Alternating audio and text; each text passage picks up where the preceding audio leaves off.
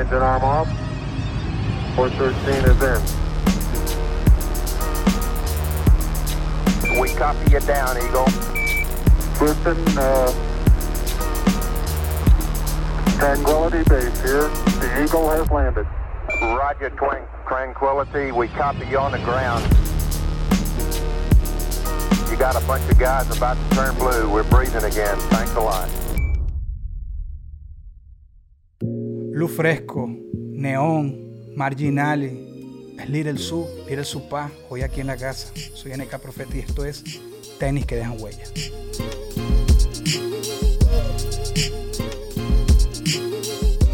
Lil Supa, eh, Marginal y Neón, o sea, eh, Marlon Morales. De entrada hablamos, eh, obviamente la gente sabe quién eres, lo que representas. Y yo sé, esto es una pregunta que te va a hacer que yo sé la respuesta por, por ser seguidor de tu trabajo, pero ¿eres amante de los zapatos, de los tenis?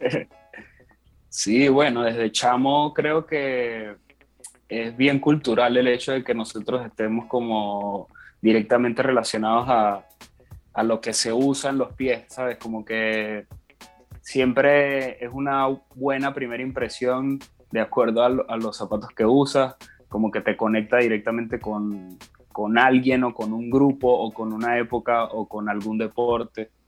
Y creo que nosotros desde chamos estamos eh, directamente influenciados, no solo que si por la televisión o por, o por el deporte propiamente, sino por la gente que nos rodea. Creo que nuestros primos, eh, nuestros tíos tal vez más cercanos, creo que eh, en los 90, que fue la época donde nosotros crecimos, estaban, ¿sabes?, usando zapatos de marca, que le llamábamos aquí.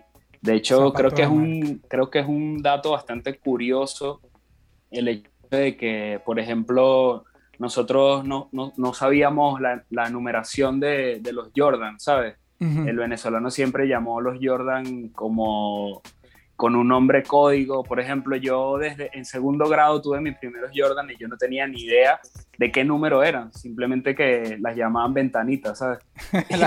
las, infrarrojos, sí. Entonces, eso, eso eso es muy venezolano. tal vez en, países como Dominicana, eh, creo, que, creo que también le tienen algún código a, los Jordan, pero eso es muy venezolano, ¿sabes? Yo no, yo no sabía qué número eran las carritos, ni las patentes, ni las boxeadoras, ni la... Hasta que, hasta que tuve, por primera vez el, catálogo como tal. Claro. Casi, casi, casi nunca los zapatos que nosotros teníamos aquí eh, venían como con ese acompañamiento o la, o la tienda se lo, se lo quedaba, se quedaba los stickers, el otro par de trenzas, el sujeto de trenzas. Sí, se lo quedaban las tiendas. Sí, sí. sí, sí. Entonces, entonces nosotros nos formamos eh, tal vez como con, con esa pasión ya, eh, era un código no, no necesariamente relacionado a la edad, sino a nuestro entorno. Claro, ahorita que dijiste que hablaste de las Jordan, yo en mi mente, porque obviamente tengo a, un supa musicalmente que ya eras más grande, pues no estabas adolescente ni chamito, o empezaste adolescente, pero no, yo no te veía con Jordan. Y ahorita lo hablas, pero sí recuerdo en Mr. One Take que tú entras a, una tienda de zapatos y creo que agarras, no sé si son, te agarras una, un modelo, me acuerdo, lo ves en Mr. One Take, pero en general sí fuiste en algún momento, porque si, si uno busca qué supa es Air Max Air Max Plus, etcétera. Brother, hasta los peinados que te has hecho brutales. es más, yo hoy cambié aquí el escenario, que no lo vas a ver tanto porque, bueno, tengo la otra cámara, pero yo tengo varios zapatos y hoy me traje todos los Air Max que puedo poner porque es Claro, claro, para la ocasión. Para la ocasión, pero cuéntame si, si fuiste de Jordan en algún momento, obviamente como Tuve, tuve. Tuve un par, ¿sabes? Eh, mi, mi Jordan favorito son las carritos son mis Jordan favoritos. Eh, cualquier, cualquier combinación, creo que la, la, negro con rojo y gris o la blanco con, con gris y, el, chispeado. ¿Cómo, ¿Cómo, es que se llama ese modelo en específico? No recuerdo ahora mismo. Pero cuando... Black Semen, ¿no yo, Sí, cuando yo vi esa con, con los detalles en grises, así con chispas de, de pintura, eh, me pareció que eh, esa era como la, la Jordan más que más vestía en ese momento, ¿no? Claro. Eh, tuve, tuve también, por ejemplo, culebras, tuve cruzadas, tuve eh, unas payasos, tuve Ah, unas ventanas. tuviste, Yo creo que, tuviste, que oh. ahorita cuando en edición, mientras yo voy nombrando esta, esta, estos modelos de Jordan por código, deberías como ponerlas en pantalla Claro, para que, claro, para que a la hacerlo. gente de otros países relacione directamente cuál modelo estoy hablando. Por Pero sí, tuve un par, pa. Eh, de hecho, creo que en Mr. One Take tengo, tengo unas culebras, si mal no recuerdo. Pero, pero sí, eh, lo mío son los Air Max, definitivamente. Sí, creo, ya- que es, el- creo que es la, la silueta más cómoda para, para mí, para mi, para mi ropa también, ¿sabes? Como que me identifico mucho más con los Air Max que propiamente con los Jordan. Respeto muchísimo los, los Jordan. No, y ya, ya con la estética tuya artística, eh, el Air Max es como una pieza que siempre está ahí. Ya voy a entrar un poquito en eso, pero ahorita tú hablabas que, que eso, que, que te hacen sentir como parte de, de algo, ¿no? Y, y eso hay personas que quizás les cuesta entenderlo porque puede ser algo muy banal o superficial, hablar simplemente que un zapato te pueda subir la autoestima. Pero sí, sí, sí, Sí. sí te hacían sentir eso, parte de algo. Y, y ahorita que hablaste un poquito de eso, ¿cómo, cómo le explicarías quizás en, pocas palabras a alguien que no lo comprenda? ¿Qué, qué representa cuando, cuando tienes esa prenda y sale? Porque es más que una prenda. Sí, sí, es, total personalidad, habla mucho de tu personalidad. O sea, generalmente la gente que usa Jordan está relacionada a deportes como el básquet o como el béisbol y escuchan hip hop. Eso es innegable, ¿sabes? Y en, en- en los 90 era, era literal, o sea, era literal que el que, el que usaba determi- o sea, eh, cierto tipo de, de calzado, ya más o menos ibas ahí, no por prejuicio ni nada, sino que ibas más o menos Sí. estableciendo un, un patrón de conducta o, o- o literalmente qué, qué hacía, a qué se dedicaba esa persona. Y, y pasa así, o sea, creo que todavía nos pasa así. Yo, yo, yo quedo con esta secuela de los Air Max eh, del graffiti, ¿sabes? Yo, yo sigo vistiendo como un escritor de graffiti, pero es porque eh, esa cultura fue la que me, me guió durante mi, mi adolescencia, eh, mis gustos musicales, y creo que, creo que toda esa, toda esa consecuencia o toda esa información que habré recibido en ese momento cuando, cuando estaba mucho más activo en el graffiti, eh, la, sigo, la sigo compartiendo y sigo viviéndola, ¿no? Más allá de que, de que hoy por hoy, no sé, pinte un tren o no, o, o pinte alguna Santa María o no, eh, siempre yo me voy a considerar un escritor de graffiti, ¿sabes? Yo conocí Claro. a, a leer la calle, a leer la noche por los códigos del graffiti, ¿sabes? A, a- a- a estar siempre low key, bajo perfil, siempre andar sigiloso, sin, sin llamar mucho la atención. Creo que, creo que el graffiti nos enseñó todo eso a los que, a los que formamos parte de, de este, de esta comunicación que es el, el- el escritor de graffiti. Y hoy por hoy pasa lo mismo, ¿sabes? Yo, eh, el hecho de, de andar con Air Max Plus eh, es algo que directamente conecta con, con movidas de graffiti en, en Europa, por ejemplo. Eh, los entendidos saben en Chile, por ejemplo, que si, que si usas unas cinco paneles es probable que estés relacionado a algo, del graffiti. Y eso es es súper súper nutritivo y es, y, es, y es culturalmente hablando, eh, me parece que es como un fenómeno hermoso, ¿no? Que tú puedas conectar directamente con alguien que, que, no, que no has relacionado nunca en tu vida, pero, pero al, al, al, al, leer un código de vestimenta ya sabes que, que, van por lo mismo, ¿sabes? Lo mismo nos pasó a nosotros con el rap. Eh, de repente, si yo te escuchaba a ti eh, de casualidad bompeando Mob Deep, ya yo sabía más o menos qué, qué tipo de rap te gustaba a ti. Claro. Y creo que lo mismo pasa con los zapatillas. Sí, yo, a pesar de que se podría ver como un estereotipo, es, es, es eso que tú dices que son códigos que te permiten ver más allá, ¿sabes? Muestras encima algo que tú puedes tener idea de, de, de, de gustos y, y, de personalidad. Estoy completamente sí, de acuerdo. Sí. Eh, si te tocara hacer un top, ya yo sé que Air Max, bueno, yo me atrevería a ponerlo de primero en el caso de Supa y escuchándote hoy pondría quizás Jordan segundo, pero dime tú después de, Air Max, ¿qué, ¿qué, par de modelos completaría un top 3 tuyo, un topcito 3? Es sin especificar modelos, solamente. Bueno, es verdad, porque si no me vas a decir. Estilo de calzado. Sí, porque me vas a decir Air Max 90, Air Max Plus y Air Max. sí, digamos Air Max abarcaría en general y, y después que. Sí, Air Max va de primero y, y te podría decir que, que, Jordan de segundo y eh, lo creas o no, soy muy fan de, de los Vans, de los Vans eh, TNT. Ok, no, pero sí los veo. Incluso tú también eres, es que tú eres así como un todero, o sea, tú juegas fútbol, tú patinabas, pinta, etcétera. Eh, y yo también, yo no sé, te veo un día con unos Diadora, unas Adidas y lo vería normal, ¿sabes? Porque tú eres muy futbolero. Tal cual. No, no, pero brutal. Este, si yo te pidiera, y obviamente eres la última palabra, que me mostraras que tienes ahorita en los pies es una posibilidad. Wow, ahora mismo ando en chola. Entonces, estás en chola, pues. Y en estás en tu casa tranquilo, ¿no? Está bien, está bien. Sí, sí. Pero tenía esto, tenía estos puestos. A ver. Ahí está. Esto es muy zapato de grafitero, sí, total. El Light 5. Con estos tengo un montón de años. Y son súper cómodos, bien duraderos. Eh, bueno, no sé, para, hacerte una referencia de tiempo de más o menos hace cuánto los tengo, yo... Eh, ¿Recuerdas el video de Surreal con, claro, Claro, claro, claro. En ese, en ese video estaba rockeando eso y ese video es como de hace cinco años, seis yo te iba a decir, yo te iba a decir como más de cuatro, sí, sí. Ah, están enteritas, o sea que salieron muy bien. Sí, son súper buenos. Yo les digo ASICS, no sé si la pronunciación original es ASICS, no sé, pero...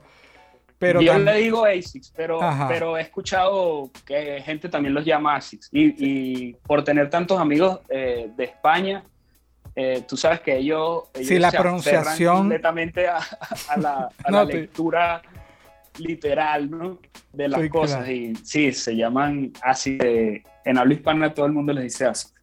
No, y no nos vamos a poner a discutir acá cosas de inglés y inglés español contigo no lo haría, aunque yo esté ahorita en Estados Unidos. Eso hizo un cavernícola con el inglés, pero mira. Claro, pero, pero tal cual, tú eh, con, con un gringo tienes que decir Nike. O sea, ah, bueno, sí, difícil que en, en, una tienda de zapatos digas, eh, estoy buscando unos Nike tal, y como que se extrañan directamente, se extrañan como si estuviese diciendo algo insólito y solamente estás fallando por una letra. Sí, porque es que ellos tampoco, sin querer hablar, pero es que como que no se esfuerzan a veces mucho por querer entender. Porque a mí me lo, es al revés, me dicen algo y yo le busco la vuelta. Pero bueno, eso es otro tema, pero es otro tema. Eh, hablando ya más de un poco de, tu pisada, eh, me gustaría saber un lugar que, hayas puesto tus pies, bien sea con la música o en lo personal, que te haya marcado, que tú digas, mira, haber ido, haber estado en este lugar, lo recuerdas de una vez porque significó para ti. Wow, hay un montón de lugares. Creo que, sí, que tú has recorrido mucho. Que mi, primer, mi primera salida siempre la recuerdo que fue a Buenos Aires. Y tengo como una conexión especial con la gente de, toda la Argentina, podría decir, pero eh, en Buenos Aires especialmente tengo muy, buenos amigos desde hace un montón de años y creo que siempre, siempre busco la manera, así sea por un proyecto eh, audiovisual o por, por cualquier razón, de visitar la ciudad al menos una vez al año, ¿sabes? Eh, no necesariamente por un show o algo creo que, creo que Buenos Aires representa un lugar bastante especial para mí. Y bueno, obviamente tú fuiste y la primera vez que vas a París, eh, creo que es deslumbrante. La, la ciudad es súper imponente, aparte que, que París siempre ha representado para mí, por ejemplo, eh, su periferia, la música, el cine, eh, el fútbol, obviamente el graffiti, representado para mí un, un lugar, como una meca. Por sí, te iba a decir, era como una meca de todo lo que... Sí, tal cual, como, como ir para Nueva York la primera vez, ¿sabes? Es como, wow, esto es como, es como todo lo que veías en las películas, estás ahí caminando esas calles, estás ahí subiéndote al tren, etcétera, ¿sabes? Es como, como una sensación bien especial. El, el lugar más extraño donde me sentí un poco fuera de lugar que, que fui a grabar un video fue en Marruecos. más que Japón, más que Tokio. sí, pasa que, pasa que eh, en, la, en la tele o en documentales estás como, te sientes como mucho más cercano a la, a, la a la, cultura de ellos, al menos lo que se puede ver, ¿no? en, en, el aspecto tecnológico, algo así, ¿sabes? Estás como un poquito más cerca aunque sea mucho más lejos a nivel sí, sí, pero, pero es una ciudad física. cosmopolita, uno sabe de ella, culturalmente saben, en cambio sí, los otros no Has visto un montón de, de, pelis que, que, fueron grabadas en, en Japón, entonces eh, no era como tan ajeno, era, era, sí era bastante curioso y, y, y literalmente éramos, éramos bien ajenos a, al lugar, ¿sabes? Como que como que la gente eh, volteaba y sabía obviamente que no éramos de ahí, estábamos con Nelson que tiene barba, es muy raro ver eh, alguien con barba en, en, no, porque cuando, Asia, ¿sabes? Si a ellos les sale, les sale como a mí. Les sale como a mí, que son tres pelos, y llega alguien con barba, coño. Sí, eso era como bien raro, ¿no? Estos tres especímenes ahí en, en esa ciudad, pero, pero eso, eso, eso fue también bien, bien pintoresco. Eh, esos lugares que, visitamos, tuvimos la suerte de, estar por lo menos dos que ya tú lo habías, Ya tú lo habías profetizado. Lo habías profetizado en un tema tuyo de que cuando te presentaras en, Japón. Y eso fue brutal, sí. cuando se dio. Por cierto, ahorita que Fue bien, fue bien raro, porque tú sabes lo incrédulo que ha sido no solo el público, sino, sino la gente que nos rodea, incluso, incluso de forma genuina, eh, nuestros familiares o nuestros amigos del colegio. Es como que, pero ven acá, tú sigues, tú sigues rapeando o sigues, ¿sabes? Como que, como que era algo que ellos pensaban que, que se iba a quedar ahí en el, en el tiempo de bachillerato o algo así.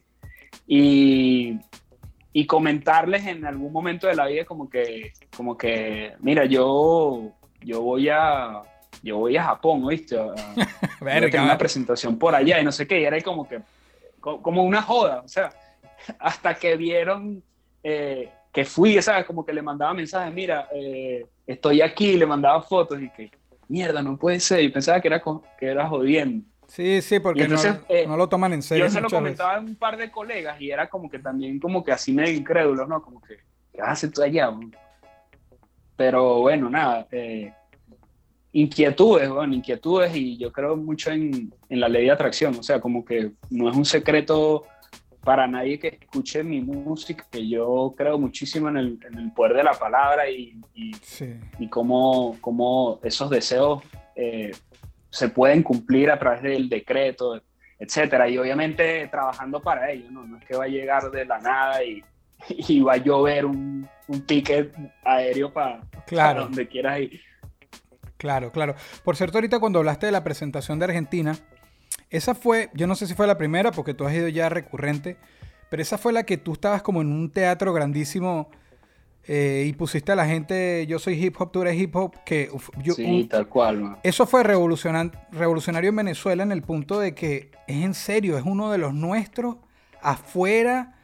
El, no eras, para el momento, no eras como el principal de ese cartel que hubo, eras parte de, pero los, te, los, te los agarraste para ti, los vergas. Eh, yo me acuerdo, eso te lo dije yo incluso en, persona una vez que, que tuvimos mucho en Valencia porque estaba recién que había pasado y era como que eh, esto está pasando, ¿me entiendes? Era como que en serio esto está pasando.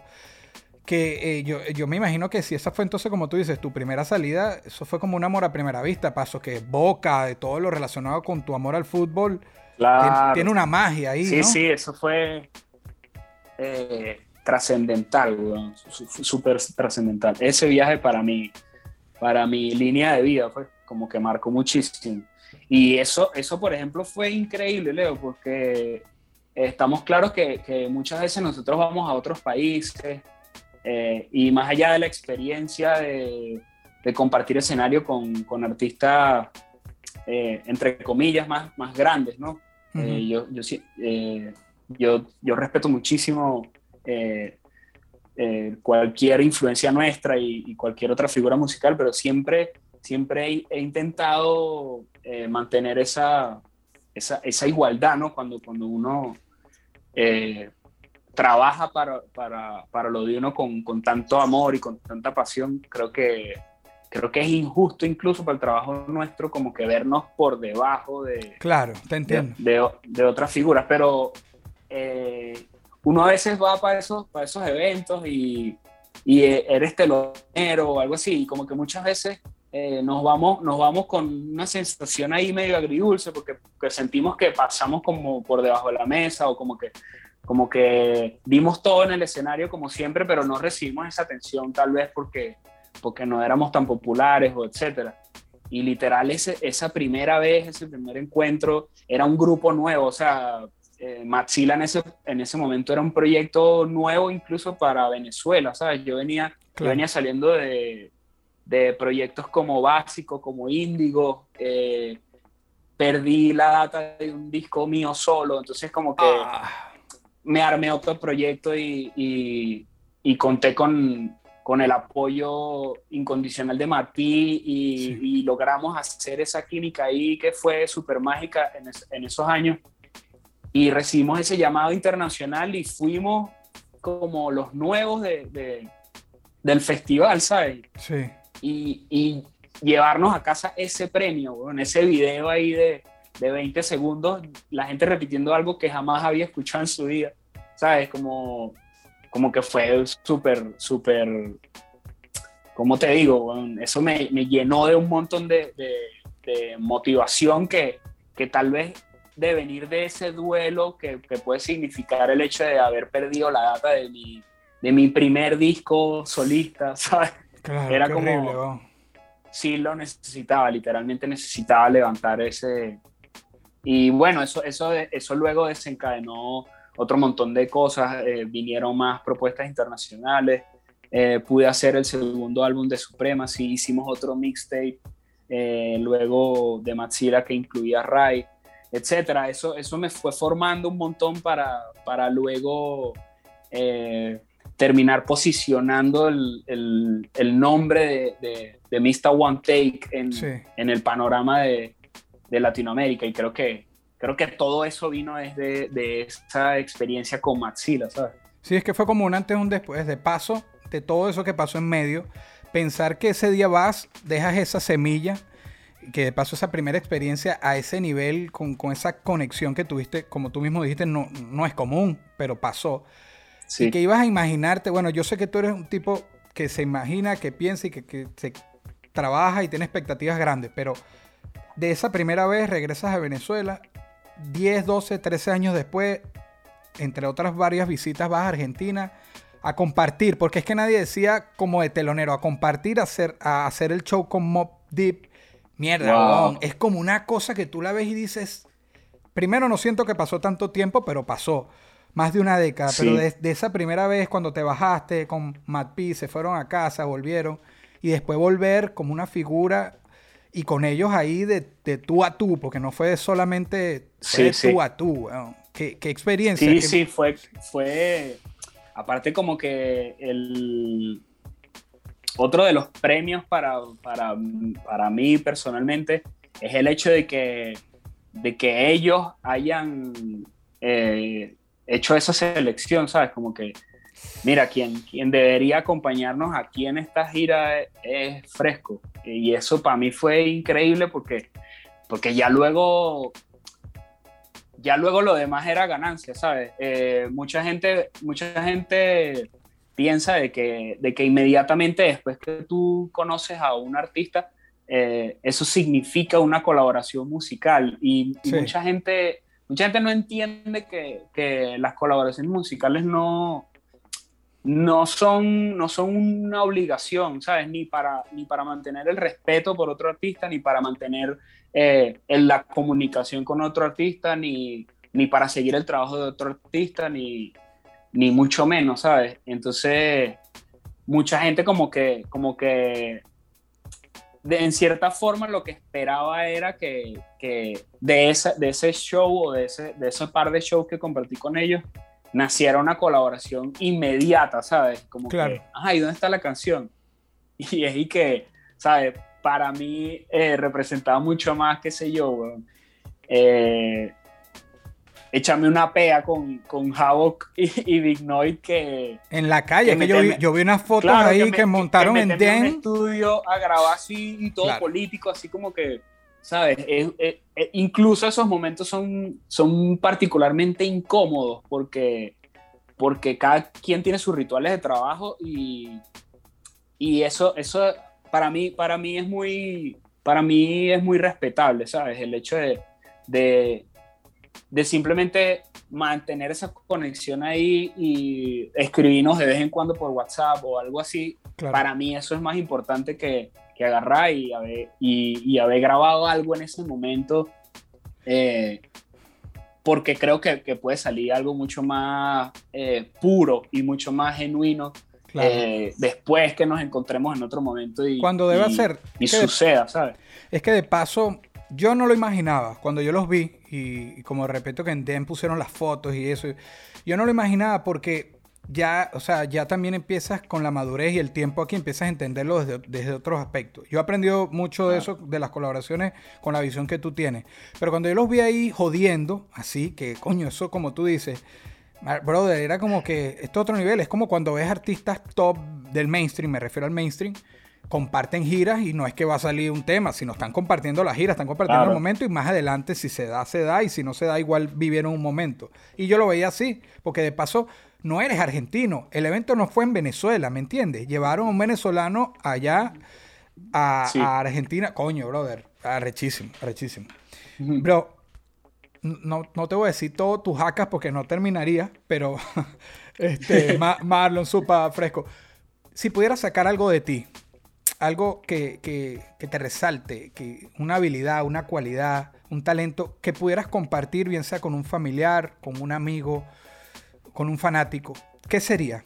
¿Qué, podrías compartir de ti o quisieras entregarle a alguien?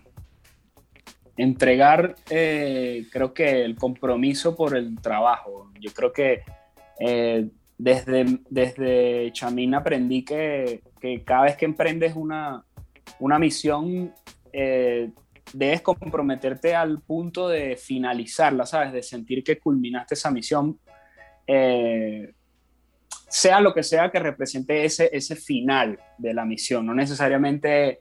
eh, eh, si, te, si te pones a pintar una casa, píntala toda, ¿no? Pero, pero de repente, si te pones a pintar la casa y sientes que, que es suficiente o, o ya con pintar dos cuartos eh, o la sala ya, ya crees que, que cumpliste esa misión, pues de ahí aprendiste eso, ¿sabes? De ahí aprendiste tal vez de que no tienes tal- tanta paciencia para pintar toda la casa, tal vez Claro. a mí me pasa mucho, a mí me pasa mucho con los discos, con los personajes, con, o sea, yo, yo, eh, la gente que me conoce eh, sabe que, que tengo una paciencia particular, ¿sabes? Como que puede ser muy corta, pero, pero al mismo tiempo mi trabajo me ha enseñado eh, que soy lo suficientemente consecuente y comprometido con mi trabajo para que esa paciencia se vea también en, en esos resultados, ¿sabes? Eh, Claro. no es un secreto que nosotros, nosotros elegimos por vocación el camino más largo, ¿sabes? Eh, en esto de la música, en, en nuestro sonido, en aferrarnos a una estética, ¿sabes? Como que, como que sí hay que tener bastante paciencia pa- para, para recoger eso- esos frutos, porque, porque no, es tan, no es tan inmediato como, como, por ejemplo, que yo me hubiese puesto a, a experimentar en, otro, en otros sonidos, tendencia o en, o en, o en alguna vertiente que, que fuese eh, comercialmente hablando mucho más rentable. Pero, Claro. pero creo que ese sacrificio eh, y esa espera y ese, y ese cuidado y ese, y ese hacer las cosas eh, despacio y saber, saber eh, el significado de, de- de- del esfuerzo de lo que hacemos con, con, con nuestras propias manos, porque nosotros eh, no nos han regalado casi nada, ¿sabes? No, no, Nos hemos tenido que, que, que, sudar cada tarima, cada, cada pasaje aéreo, cada invitación, cada colaboración.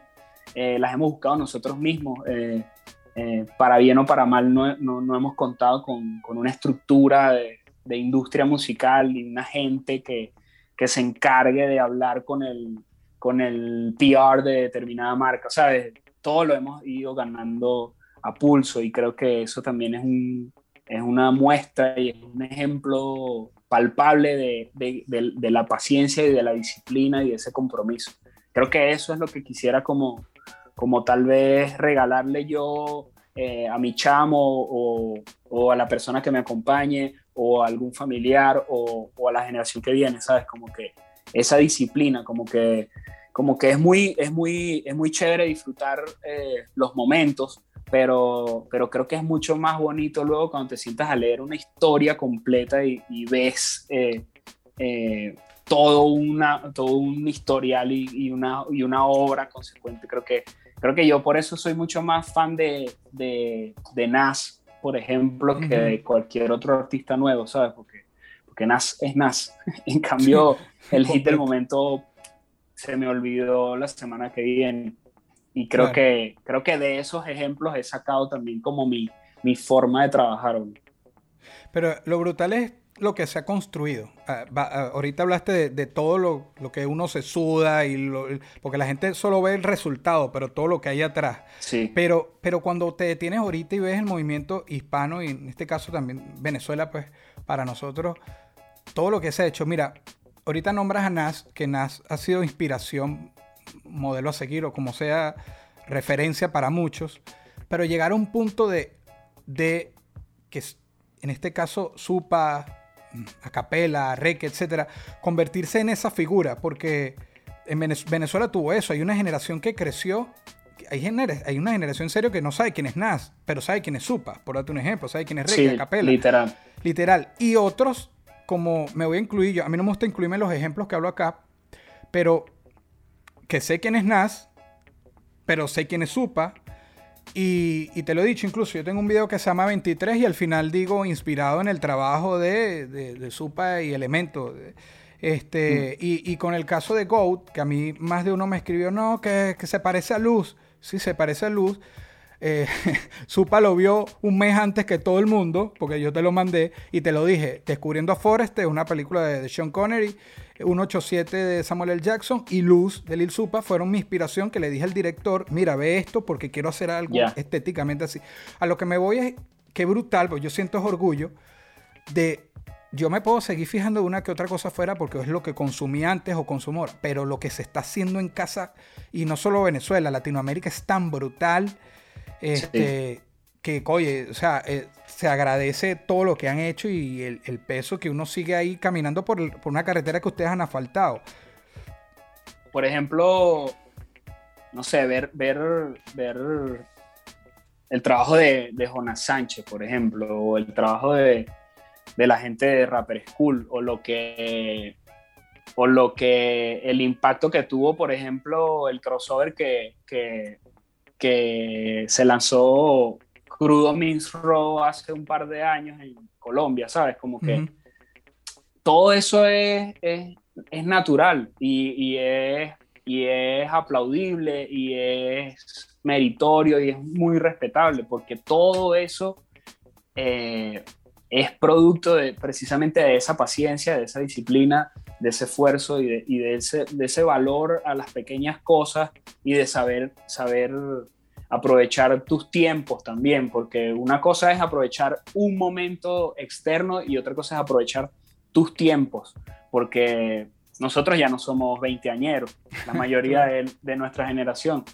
Y el hecho de que hayan chamos ahorita que, que se inspiraron en nosotros y ya están eh, formando parte de, de, una competencia sana, es súper motivador. O sea, estoy seguro, estoy seguro que, que lo, mismo les pasó en su momento eh, eh, a Civilino, a Reque, ¿sabes? A Apache, de vernos a nosotros que veníamos y al mismo tiempo ese respeto nos, nos permitía compartir eh, eh, micros y nos, nos, nos permitía compartir eh, escenarios y nos permitía compartir la opinión pública también, ¿sabes? Y, que, y que en algún momento te, te sentías parte también de ese, de ese, de ese por, por, llamarlo, como de ese podio, ¿no? Por, por decirlo de, de, alguna forma, por, por seguir con ese, con ese ímpetu deportivo. Claro. Creo que, creo que es súper satisfactorio. O sea, por ejemplo, ver, ejemplo, ver figuras como, como Acapela, que incluso es una generación eh, menor que la nuestra, uh -huh. y verlo a, la, a, la, a dónde está escalando, ¿sabes? A dónde está llevando su, su trabajo, eh, eso es admirable. O sea, eh, yo creo que lo, el, el, el, mayor obstáculo que hemos tenido nosotros eh, incluso puede ser eh, ese público tan crítico y tan, tan objetivo que es el, eh, el, público venezolano. Creo que, creo que le debemos todo y al mismo tiempo esa, ese, ese constante bombardeo de, de crítica, sea constructiva o destructiva, es lo que nos ha hecho tener como una coraza, ¿sabes? Como claro. que como que delante de, de, de, todos y por eso, por eso, por eso modestia aparte nos hemos convertido en, en, en una potencia del rap de habla hispana, eh, sabiendo por las situaciones eh, socioeconómicas y políticas que estamos pasando, sabiendo somos unos sobrevivientes de toda esa historia y que ha, hemos construido aparte un caminito eh, por, con nuestras manos, ¿sabes? Con nuestros pies, eh, gracias a la gente de la corte, gracias a la gente de 187, gracias a, a, Venezuela Subterránea, que fueron los que, los que nos permitieron a nosotros eh, ver y, y tener eh, algunos pensamientos aspiracionales que tal vez siendo un chamo del colegio solamente nos limitábamos a, a seguir figuras del béisbol o del, o, o lo del fútbol o del básquet y, y escuchar chamos ahorita diciendo, chamos del colegio diciendo que quieren ser como Cancerbero, que quieren ser como Acapela, es increíble. Güey. Yo solamente quería ser como, no sé, güey, como Galarraga, por decirte un ejemplo. sí, te entiendo. Te no entiendo. tenía... Y, y, haberme encontrado con, con, un escualo, con un requesón y con un Rottweiler, con un Bostas Brain, fue como que ya sé exactamente lo que quiero hacer, ¿sabes? No, claro. no de hecho, dejé de ir para el fútbol, etcétera. Ya yo sabía exactamente qué, qué, me estaba gustando de la música, qué me estaba. Y por ahí me fui, por ahí me fui con, con todas esas inquietudes, dándome, dándome eh, coñazos como, como todos y, y aprendiendo muchísimo de, de, una figura que tuve la suerte de tener eh, una figura como Dani, como Afro al lado, que también forman parte de esa generación anterior eh, guiándome ahí todo el tiempo. Eh, creo que no pude haber tenido mejores mentores, ¿sabes? A, a mi lado. Y creo que, que, siempre voy a estar agradecido por, por todas esas figuras. Brutal. Y qué, qué, qué bonito haber nacido en esta época, porque a, atrás, mucho más atrás, no es que no había, pero no había tanto. Había eh, así, pero eso que se empezaba, sí. esa, esa bolita de nieve que empezaba muchos llegamos un poco cerca del principio y es brutal. Tú hablaste ahorita de caminitos y agarrar caminos. Tú, tú calculas mucho tus pasos, pero en general, ¿eres de abrirte camino, de nada contracorriente siempre o, o, o eres más de planificar estrategias de guerra y ver, irte por caminos que ya están utilizando todo lo que sabes? ¿Cómo, wow. ¿cómo eres? Bueno, creo que me ha, que me ha tocado eh, hacer las dos, o sea, las dos... Un balance ahí. Las dos funciones. Creo que sí, creo que me ha tocado eh, sin querer muchas veces eh, agarrar una bandera y sin ver a mucha gente alrededor mío, agarrar y, y literalmente poner una bandera en, en, en, a donde llegue, ¿no? Pero, pero de otra forma siempre, siempre sido muy tributario, siempre he sido muy, muy respetuoso con todas mis influencias. Creo que, creo que es bien natural en mi, en mi línea musical o en, en mi, historia de, de en el rap eh, rendir tributos y hacer versiones y covers y homenajes y de repente tomar dos líneas de un coro que me gustaba en el 94 y, y aplicar, ¿sabes? Creo que siempre, siempre eso también forma parte de, de, mi, de mi forma, de mi forma de hacer las cosas. Creo que, creo que copiando eh, aprendimos muchísimo, siempre, hasta que logramos luego nosotros saber qué éramos y para qué éramos buenos, pero, pero todos aprendemos copiando desde, desde aprender a caminar, aprender a hablar, aprender a vestirse. Y creo que, que, que el hip hop o, o, haber escogido el hip hop como, como forma de vida no escapa de esos primeros pasos también, ¿sabes? Eh, nos pasó en el graffiti, nos pasó eh, haciendo los beats, nos pasó rapeando las primeras cosas. O sea, los, las primeras, los primeros raps que hice yo eran temas de, de, de Danny, por ejemplo, o, de, o de Cypress Hill o de Psycho Realm, ¿sabes? Como que mi, mi quietud era eh, escribir eso que estaba escuchando, retroceder, retroceder, ta, ta, ta, y empezar a, encontrar a, cómo ellos eh, flotaban en los ritmos, etcétera hasta que yo me sentía en, en, la comodidad de, de, escribir mis primeros raps y de repente empezar a darme coñazos ahí con los beats. Pero, pero de, esa, de esos patrones que, que hemos seguido todo el tiempo, queda mucho todavía en mí. O sea, creo que se, se, se, llame rap o no lo que esté haciendo, ¿sabes? Creo que, por ejemplo, un proyecto como, como el de Neón habla mucho de eso, ¿sabes? Eh, viene de esas inquietudes eh, de un montón de cosas que no necesariamente son rap, pero que me han influenciado de la misma forma en mi estética, en mi, en mi lenguaje visual, eh, incluso en, en, el, en el breaking, que, que viene a representar parte de mis inicios del hip hop. O sea, creo que, creo que eso estaba ahí siempre acompañándome y nunca, nunca me había atrevido también por respeto como a, a hablar o, a, tener un o aportar algo a, esa, a eso. Y viene precisamente de esa, de esa imitación, ¿no? de, de buscar cómo suena de Pitch Mode, por ejemplo, o buscar cómo suenan los discos de Bowie, o cómo llegaron a, a, desfragmentar los instrumentales eh, etc. Creo que, creo que todo, todo mi trabajo eh, es una consecuencia de eso, de ese de ese mixture y ese, ese popurrí de información que hay eh, en mi línea de vida.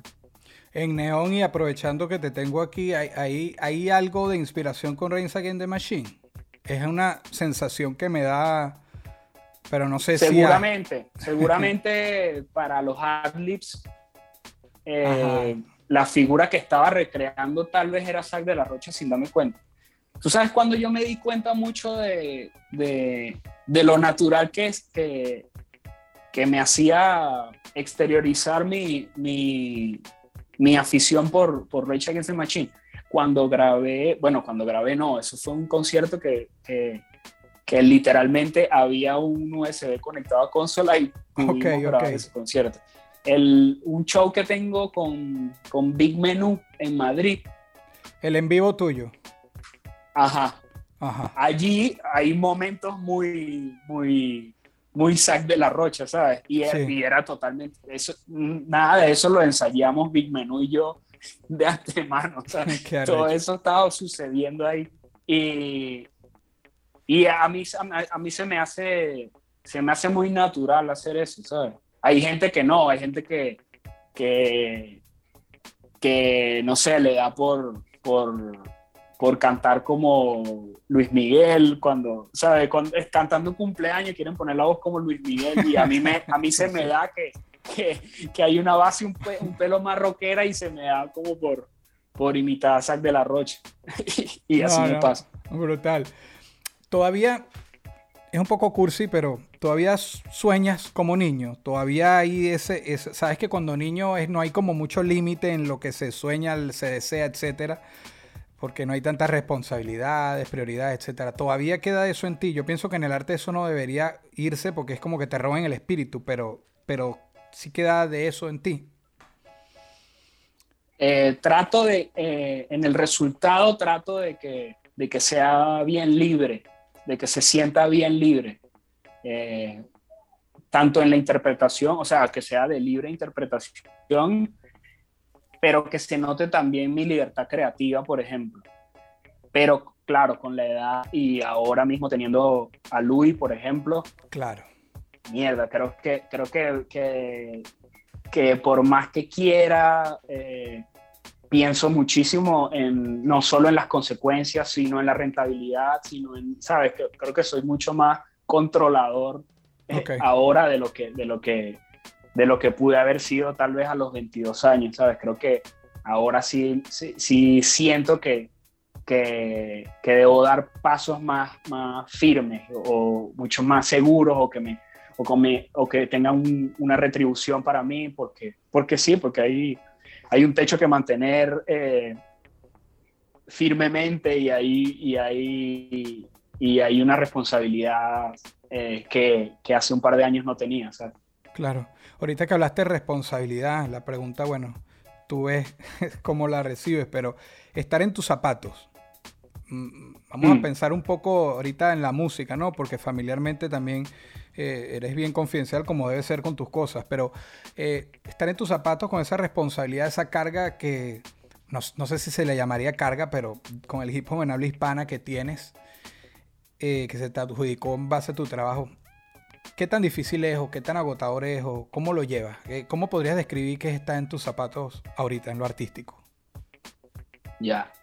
Eh, muchas veces hasta yo he querido eso, caminar descalzo a veces, porque, porque siento que nosotros hicimos todo de forma tan empírica y tan natural y tan tan desde, desde, desde, una, desde una inquietud, inquietud eh, adolescente, eh, que nos olvidamos de tantas, de, tantas cosas que estaban alrededor nuestro, que, que una vez que empezamos a recibir ese retorno de opiniones y, y hemos, tratado, hemos tratado de mantener esa firmeza y esa coherencia en nuestro trabajo, pero pero muchas veces nos han, nos han tirado a tumbar, ¿sabes? Y, creo que creo que muchas veces eh, he pensado como, como, como que, ¿sabes? No, no, para esto no estaba, no estaba yo disfrutando de, la fiesta del hip hop, ni,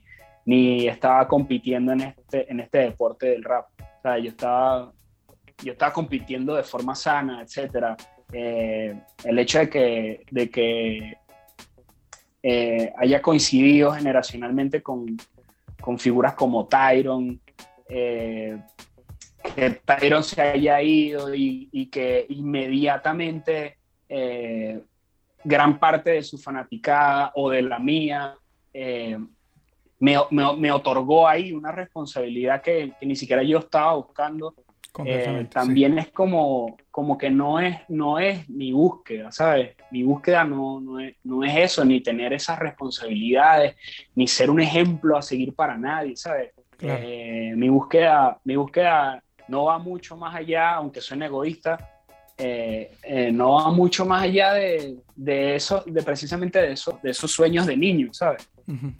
pero de, del niño Marlon, no, no, de miles de niños de Venezuela y todo eso. Te entiendo.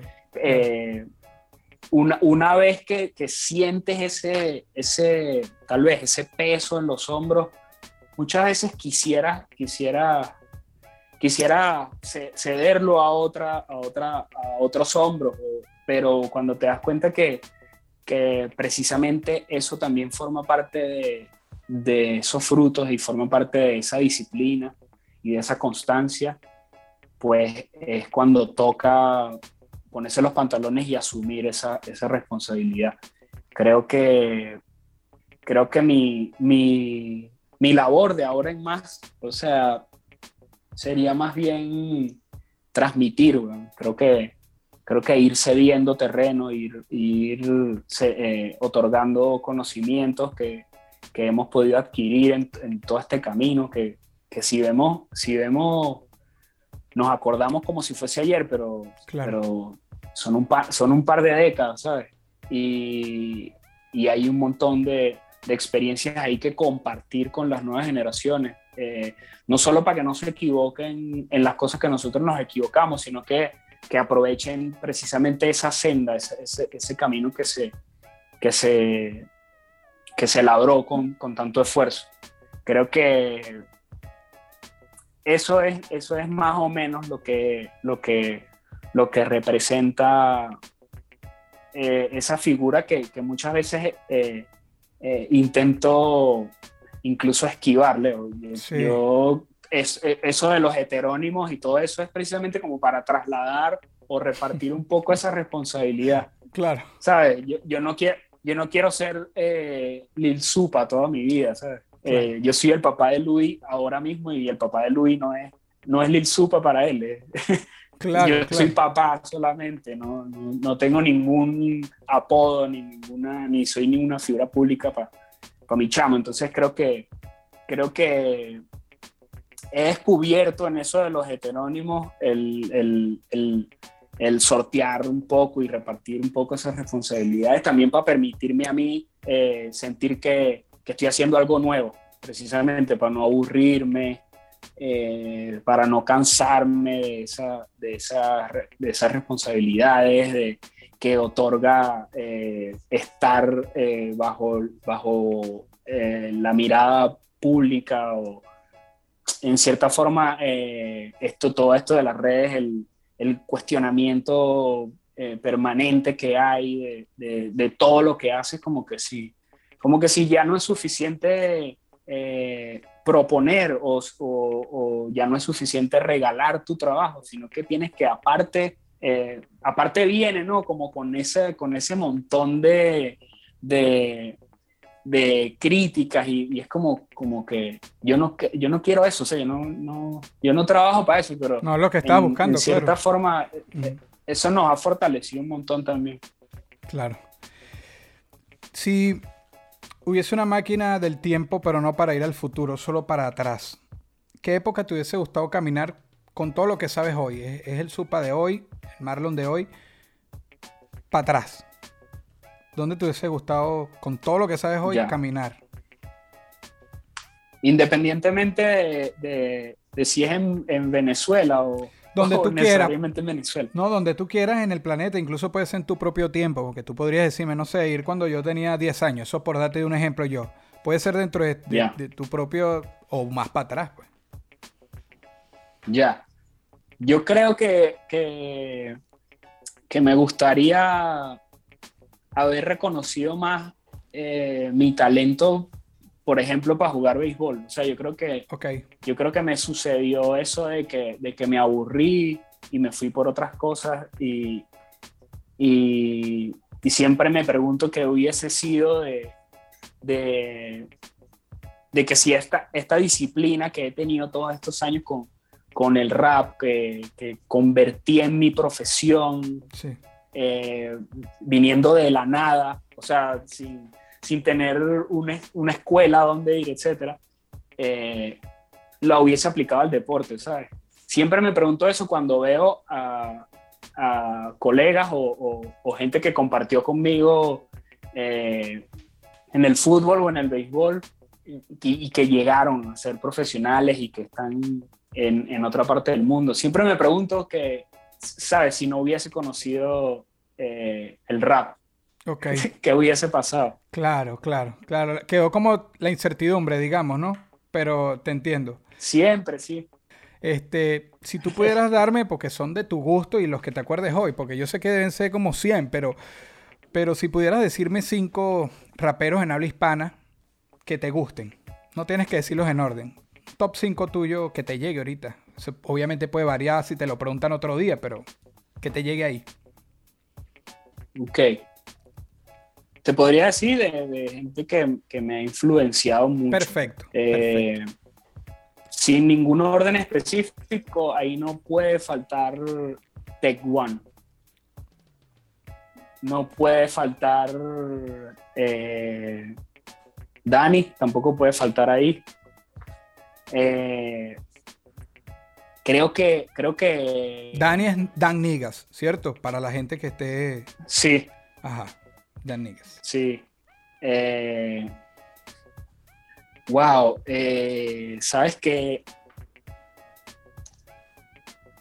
creo que en Wise de España cambió mucho también eh, mi forma de, de, de, asumir que era el rapero de Spanglish aquí, ¿sabes? Como... Ok. En Wise, en Wise también aplica eso en su, rap, etc. Entonces como que me sentí muy identificado con él y, y, y, en cierta forma dije, wow, no estoy, no estoy solo. Claro, claro. como que, como que siempre, como que siempre, siempre ha, ha habido una minoría, obviamente, eh, como, como intentando despotricar al respecto o, o juzgar eso y es como, es como que mi forma natural de rapear precisamente porque, porque crecí más allá de, de, de escuchar raperos de habla hispana, escuchaba literalmente puro rap en inglés o en francés o etcétera, en otras lenguas. Y, y, a mí se me hace natural pensar así para el rap. Entonces, claro. eh, haber encontrado una figura como, como en Wise eh, me ha influenciado muchísimo, que fue lo mismo que me pasó con, con Tech, por ejemplo. Claro. ¿sabes? Tech eh, a nivel de skills y a nivel de, de discurso y a nivel de eh, la estética de su rap, a mí me influenció demasiado. Eh, creo que me pasó algo parecido, aún sabiendo que yo, que yo soy una generación mayor a la de él, me pasó lo mismo para reencontrarme con, con, con el rap eh, cuando escuché a Real Guaguancó. Okay. Me pasó más o menos lo mismo, ¿sabes?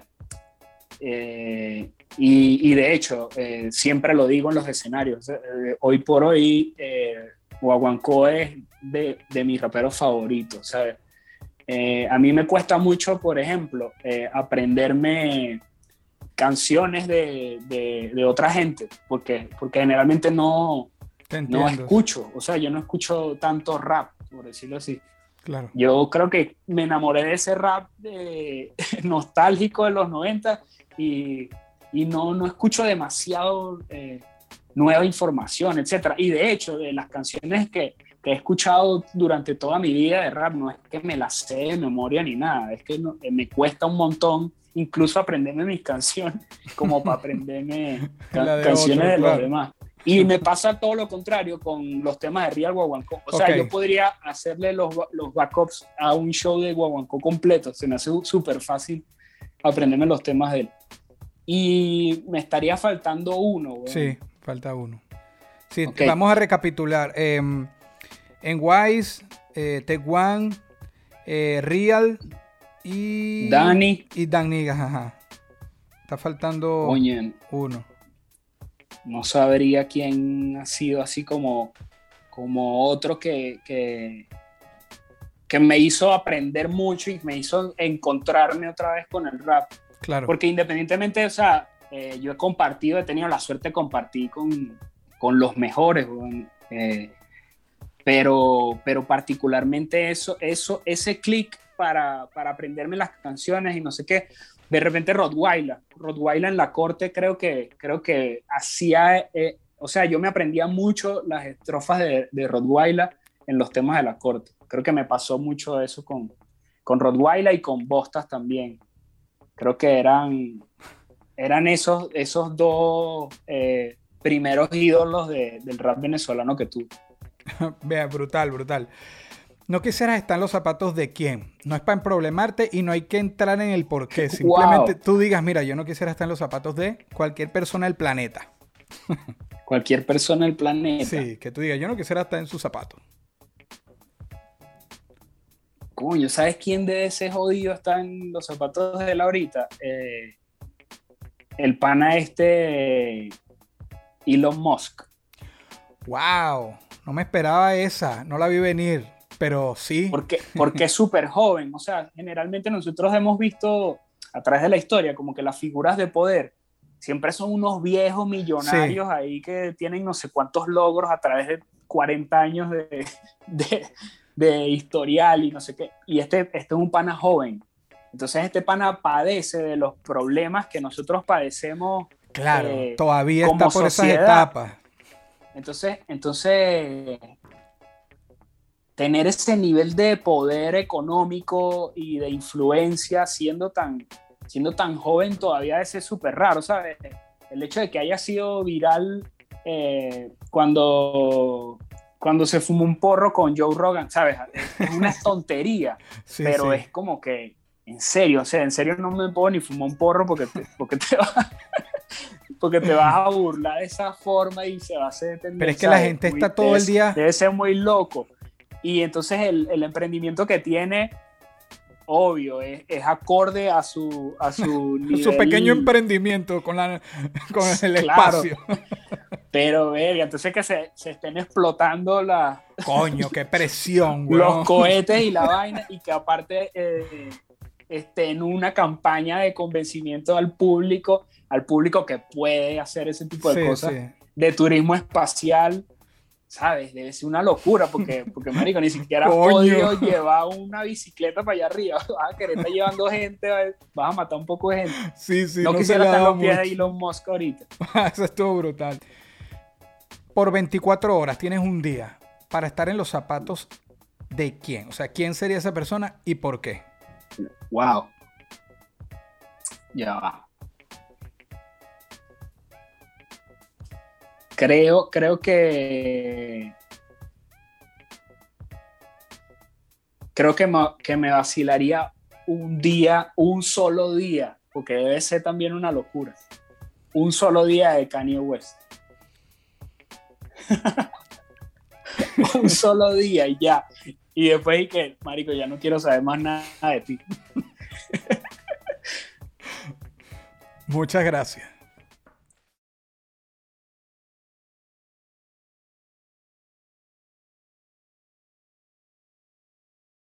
Esto fue una producción, esto fue una producción.